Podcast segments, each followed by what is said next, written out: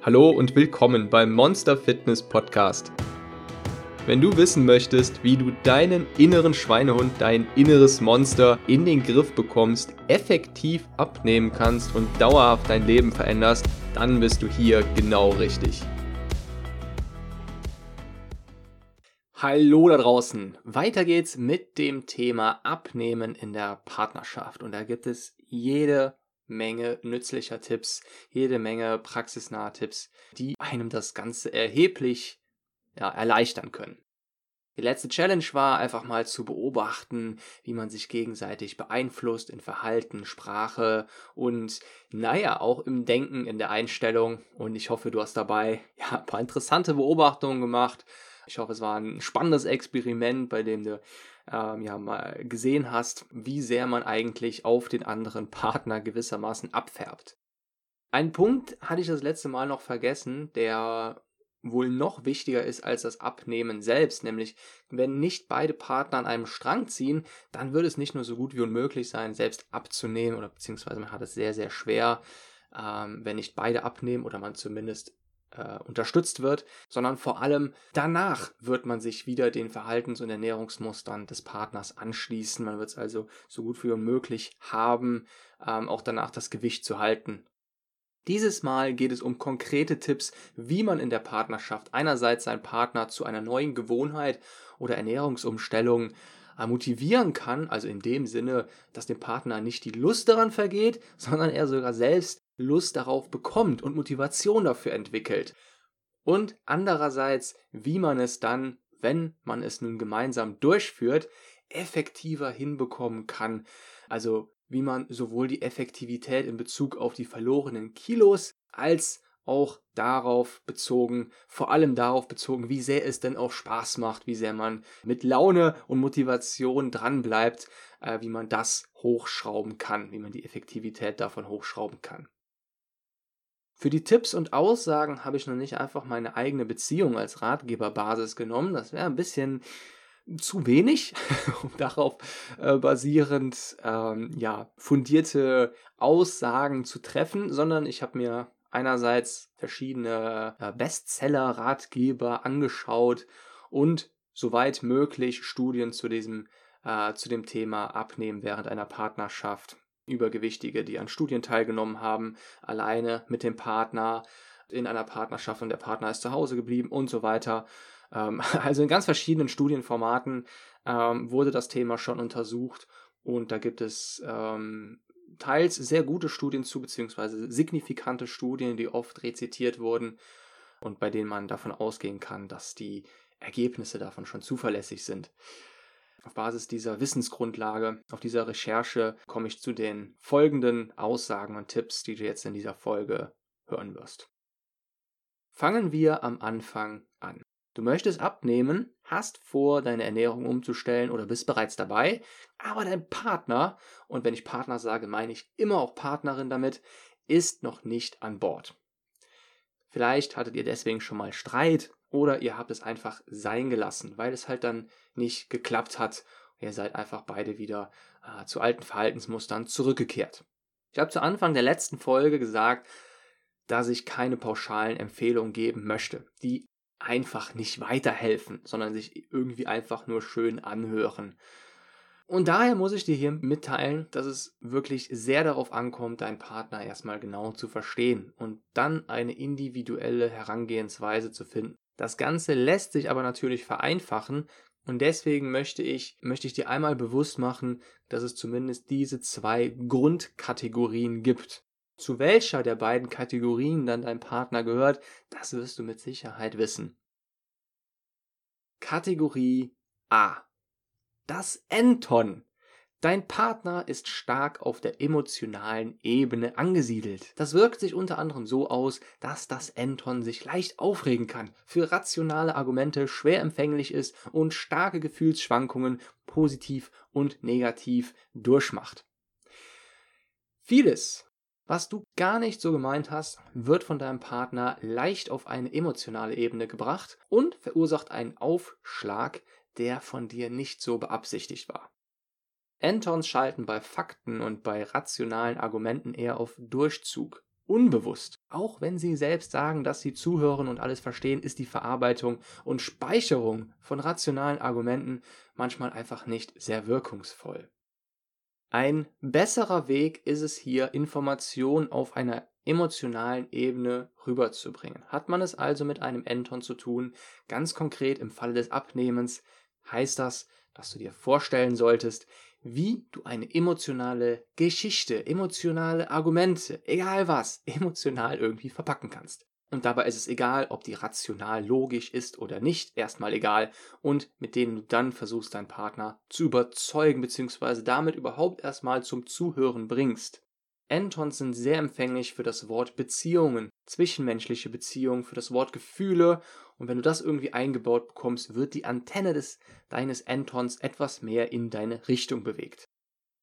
Kategorie B die Einsteins. Die Einsteins sind sehr rationale Menschen, die weniger etwas mit Geschichten, vor allem über Beziehungen und Gefühle anfangen können und eher davon überzeugt werden, wenn sie etwas von harten Fakten und Argumenten hören. Vor allem von Argumenten, die von Fakten unterstützt werden und besonders sachlich und rational rübergebracht werden. Nicht selten sind sie besserwisserig und es braucht einiges, um sie von ihrer Meinung abzubringen. Beide Kategorien sind natürlich bewusst, ja, liebevoll, humorvoll gemeint und darin ist wirklich keine Wertung enthalten.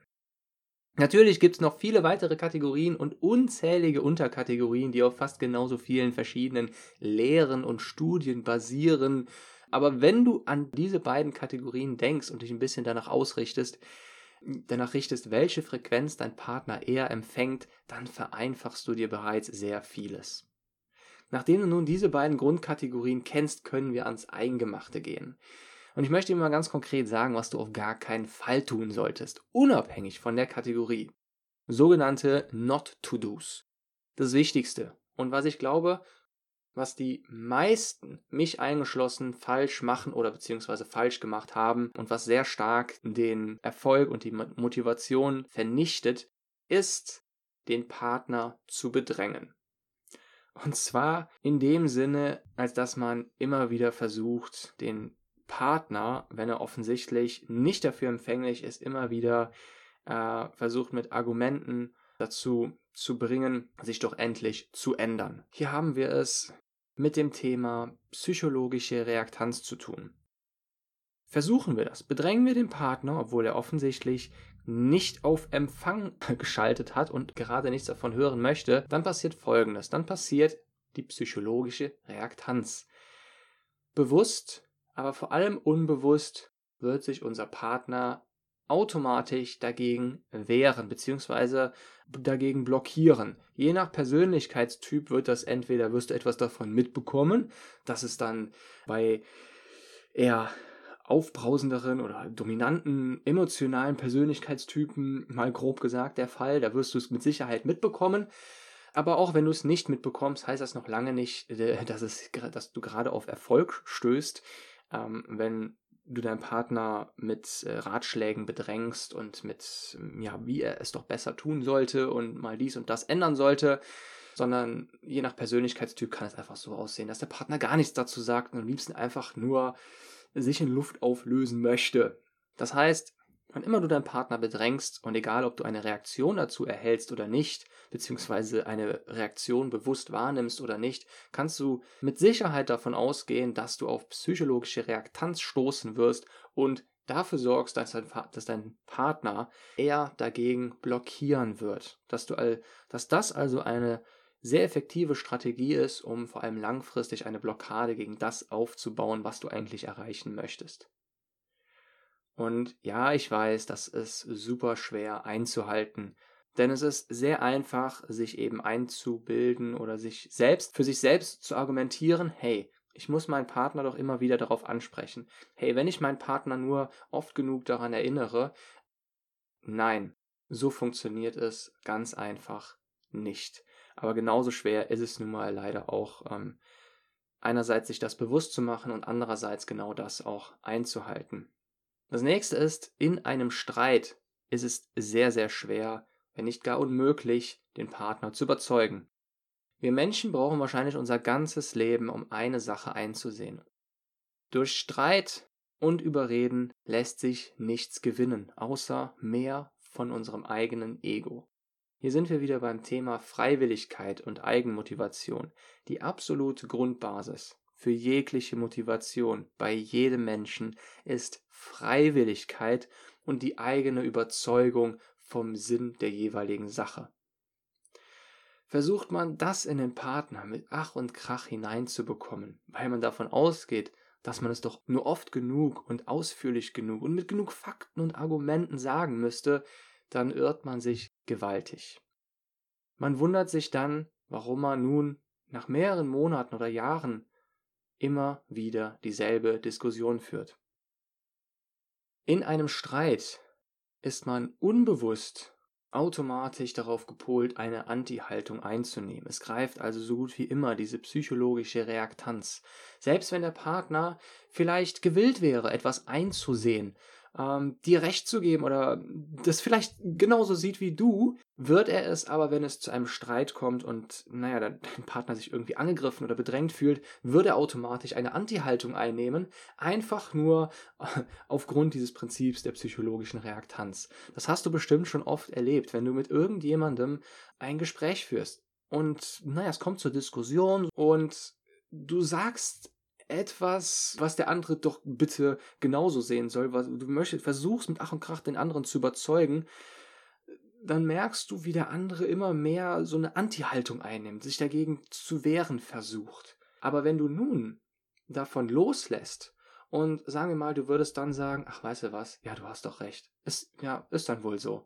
Und weißt du was, deine Argumente machen absolut Sinn dann ist es so, als würde man auf einmal einen Schalter bei dem anderen umlegen und auf einmal, und man, man glaubt seinen Ohren gar nicht, sagt der andere auf einmal, weißt du was? Nein, du hast doch eigentlich recht. Nein, weißt du was? Lass uns deine, deine Argumente machen eigentlich völlig Sinn. Denn damit, mit diesem, dieses Umlegen des Schalters, bedeutet nichts anderes, als dass der andere von seiner Anti-Haltung und von dieser psychologischen Reaktanz abgelassen hat. Die ist vorbei. Die hast du damit dann aufgelöst.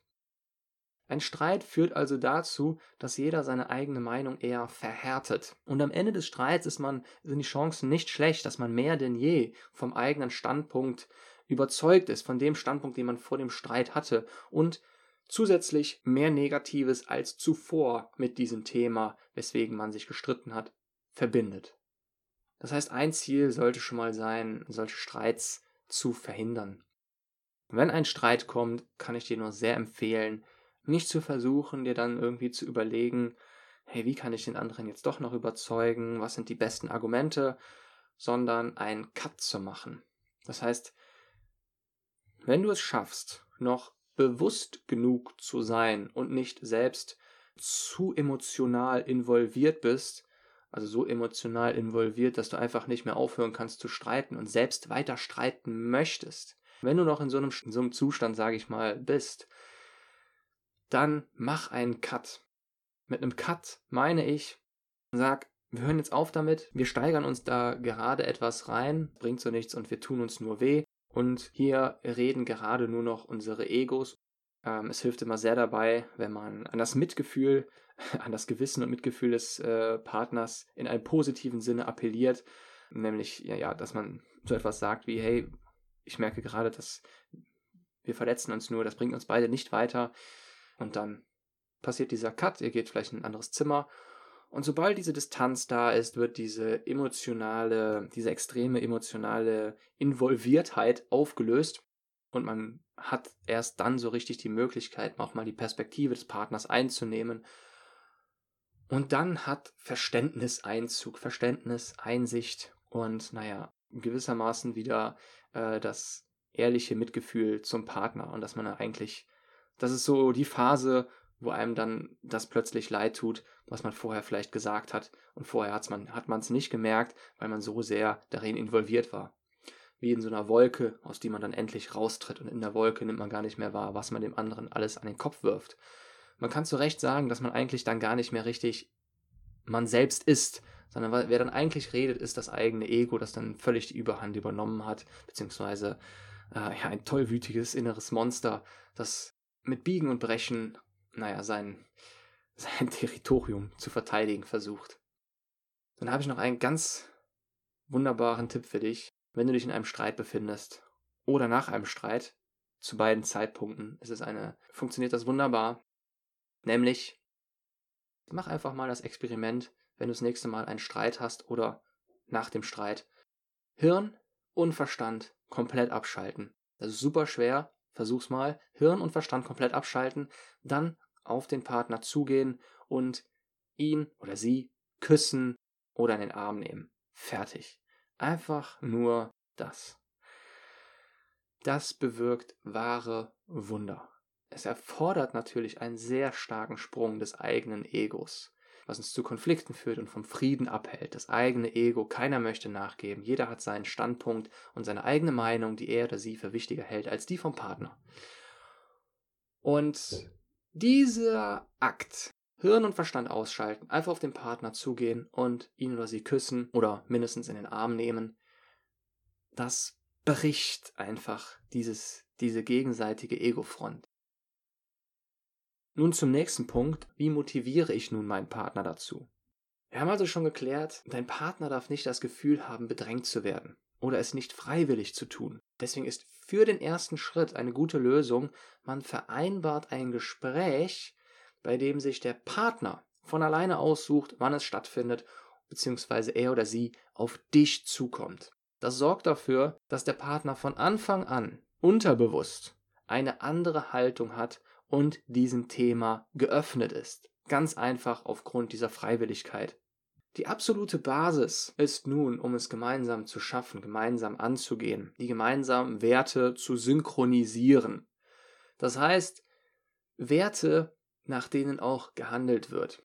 Ähm, um gemeinsam eine Herausforderung zu bestehen, ein schwieriges, eine schwierige Sache gemeinsam anzugehen und diese zu meistern, erfordert, dass beide zusammenarbeiten und dranbleiben. Und das funktioniert nur, wenn diese Basis geschaffen ist, dass beide ähm, ihre Werte synchronisiert haben, sich darüber klar sind, dass sie beide ähm, dieselben Werte verfolgen. Und dabei ist nun das Wichtige, dass das nicht einfach nur Werte sind, die auf einem Blatt Papier stehen oder irgendwo mal in einer Tabelle ausgefüllt hat oder so, sondern dass diesen Werten eben natürlich auch Handlungen folgen.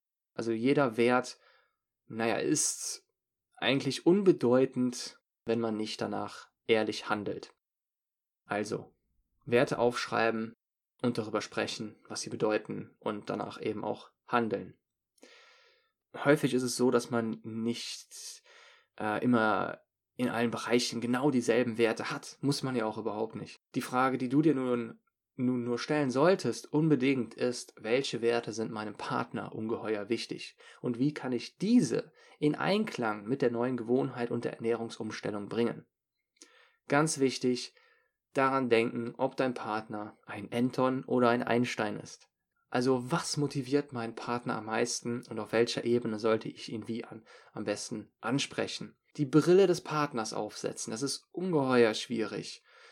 Wenn man sich diese Frage stellt, und dabei aber immer eher von sich selbst ausgeht. Und das macht man automatisch, sprich man muss sich wirklich ganz bewusst machen, so ich gehe jetzt von mir selbst weg, was würde mein Partner denken, was sind seine Bedürfnisse, wie denkt er, wie fühlt er, von was wird er angezogen, von was wird er angezogen, er oder sie? Und nicht ich, denn das ist automatisch und unbewusst immer unser Ausgangspunkt, dass wir immer von uns selbst ausgehen. Zum Beispiel, dein Partner hat dieses oder jenes Hobby. Und vielleicht könnte das schon eine Motivationsbasis sein, um so die ersten, ähm, naja, Motivationsverknüpfungen, Verknüpfungspunkte zu finden. Wenn man das dann nun geschafft hat, dann gilt es, eine gemeinsame Strategie aufzubauen. Das heißt, lieber radikal oder Schritt für Schritt, also eher langsam.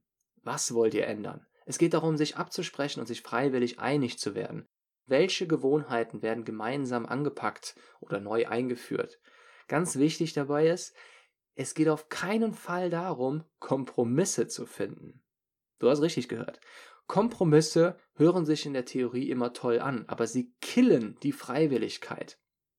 Und beide opfern etwas dafür und das ist für die Motivation und für das Vorhe Vorhaben abnehmen überhaupt nicht gut. Deswegen lieber etwas finden, für das beide Partner freiwillig stimmen. Denn ansonsten wird einer der beiden Partner, der oder die, der einen größeren Kompromiss gemacht hat, immer wieder dagegen so ein bisschen rebellieren, wieder versuchen, davon wieder so loszukommen, in eine andere Richtung zu gehen. Und da, derjenige ist einfach nicht mit, mit hoher Motivation dabei. Nun gehen wir noch weiter in die Praxis und gehen mal zu Tipps über, die, wenn man nun gerade dabei ist, gemeinsam abzunehmen, die das nochmal stark erleichtern können. Erstens, beide Partner sollten von sich aus Mahlzeiten vorschlagen. Das ist logischerweise ein ganz vordergründiges Thema, wenn man sich vornimmt, gemeinsam abzunehmen. Da, das ist immer super spannend, je nach Persönlichkeitstypen in der Beziehung. Wer schlägt die, die Mahlzeiten vor? Wer richtet sich nach wem? Und ja, man kann es hier leicht übersehen, dass man vielleicht ein bisschen zu dominant ist, dass man vielleicht dem Partner nicht genug Raum einräumt. Ähm, und man darauf achten sollte, einfach, dass beide Partner von sich aus Mahlzeiten vorschlagen, beziehungsweise dass wirklich beide Partner mit den Mahlzeiten einverstanden sind. Dann zusammen einen Sport anfangen. Ist wahrscheinlich offensichtlich, aber ich sage es trotzdem nochmal als extra Punkt, denn es gibt da wirklich eine sehr klare Studienlage zu. Sind die Partner, die zusammen einen Sport beginnen, wesentlich erfolgreicher, vor allem in puncto Langfristigkeit. Drittens, sich vornehmen, regelmäßig Input anzuschauen, zu lesen oder anzuhören. Am Anfang setzt man sich zusammen, man beschließt, dass man das und das erreichen möchte, man ändert das und das, macht das alles zusammen und dann vergeht die erste Woche, die zweite Woche, die dritte Woche. Und so nach so Pi mal Daumen, da gibt es auch wieder verschiedene Studien und naja, Aussagen zu. Nach den ersten 20, 30 Tagen wird man wieder rückfällig, man driftet wieder weiter ab von seinem Vorhaben, von seinen Gewohnheiten, man wird einmal rückfällig, rückfällig im Sinne von, ja, ich gehe nicht mehr zum Sport, ich ernähre mich wieder so wie vorher. Und dann kehrt man schließlich vollkommen äh, wieder zu seiner alten Gewohnheit zurück. Und um dem zu entgehen, ist es einfach wichtig, sich, es muss nicht super oft sein, aber einfach regelmäßig sich wieder mit Input dazu zu füttern, sich Bücher dazu durchzulesen, da mal reinzulesen, sich etwas dazu anzuhören, Podcast, Blinks, dass das Unterbewusstsein weiterhin darauf gepolt wird und ich kann dir wirklich nur nochmal sagen, das hat eine sehr, sehr mächtige Wirkung, wenn man zumindest wöchentlich immer wieder einen kleinen Input äh, dazu bekommt. Viertens. Essenszeiten absprechen und synchronisieren. Wenn man zu unterschiedlichen Zeiten isst, sollte man zumindest getrennt essen. Ansonsten ist eben die Chance wieder groß, dass der andere Partner etwas isst, obwohl er gar keinen Hunger hat. Einfach, naja, weil man eben gesellig essen möchte. Das heißt, entweder man isst zusammen und spricht sich ab, oder man ist getrennt und es ist klar, dass beide eben schon zu einem anderen Zeitpunkt gegessen haben. Sehr oft vergessen, den Kalorienbedarf des Partners berücksichtigen. Ein sehr häufiger Grund, der es dem Partner sehr leicht macht, viel zu viele Kalorien aufzunehmen, ist, dass man sich den Portionen des Partners anpasst. Gerade weil sich Mann und Frau stark unterscheiden in Bezug auf den Kalorienbedarf. Einfach mal vom Grundumsatz ausgehen. Natürlich wenn die Frau, natürlich ist es was anderes, äh, wenn die Frau Leistungssportlerin ist und der Mann den ganzen Tag im Büro sitzt. Aber mal ganz grundsätzlich unterscheidet sich nun mal der Kalorienbedarf zwischen den beiden Partnern. Und das hört sich nun etwas unfair an, aber es bedeutet zum Beispiel, dass es völlig okay ist, wenn die Frau oder der Mann nur die Hälfte von dem isst, was eben der Partner dann isst. Wenn der Mann sich nun denkt, oder die Frau, ach, das ist doch unfair. Du musst doch dasselbe essen wie ich. Nimm dir doch lieber etwas mehr. Dann ist das zwar sehr liebevoll gemeint, aber für das Ziel abzunehmen, ist es nun mal eher kontraproduktiv. Ein weiterer ganz wichtiger Tipp ist, wenn man sich gemeinsam dazu entscheidet, ab einem gewissen Zeitpunkt nichts mehr zu essen, dann sollte man das ebenfalls synchronisieren. Wenn man, wenn zum Beispiel der eine Partner sich vornimmt, beim Fernsehen esse ich nichts mehr oder ab 18 Uhr esse ich nichts mehr und der andere Partner kennt diese Regel gar nicht oder hält sich gar nicht daran, ja, dann wird es natürlich für den Partner, der sich das vorgenommen hat, sehr schwer, das auch beizubehalten. Also solche Regeln sollten unbedingt von beiden eingehalten werden, synchronisiert werden. Das kann man auch spielerisch machen, dass man sagt, hey, okay, wir hier eine kleine Vase, darüber, über die äh, Motivationstaktik habe ich ja schon mal gesprochen. Man hat so eine Powervase und da wirft man so kleine Zettel rein da kann man ganz kreativ werden. Wenn sich der Partner nicht dran gehalten hat, ja, dann muss er das, dies oder jenes machen. Man kann sich Gutscheine überlegen und die muss der andere Partner dann einlösen. Da zieht er dann Zettel aus der Vase und ähm, ja, da muss man für den anderen etwas ganz Besonderes tun. Denn ja, sind wir ehrlich, es läuft nicht von Anfang an und die ganze Zeit perfekt. Es wird Ausreißer geben. Die Frage ist nicht, äh, wird es Ausreißer geben, sondern wann. Und es gilt einfach, damit richtig umzugehen. So kann man sich auch natürlich dafür belohnen, wenn man nach dem Ausreißer wieder zur Gewohnheit zurückkehrt, was noch viel wichtiger ist. Zuletzt der wichtigste Tipp. Da man nun nicht alleine abnimmt, sondern gemeinsam, bedeutet das auch, man braucht sich nicht alleine zu motivieren, zu loben, sondern man hat eine, in Klammern, geliebte Person, mit der man sich gegenseitig motivieren und loben kann.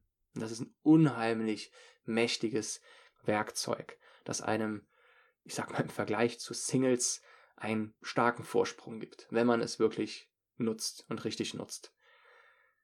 Da gilt das tapfere Pflänzlein-Prinzip.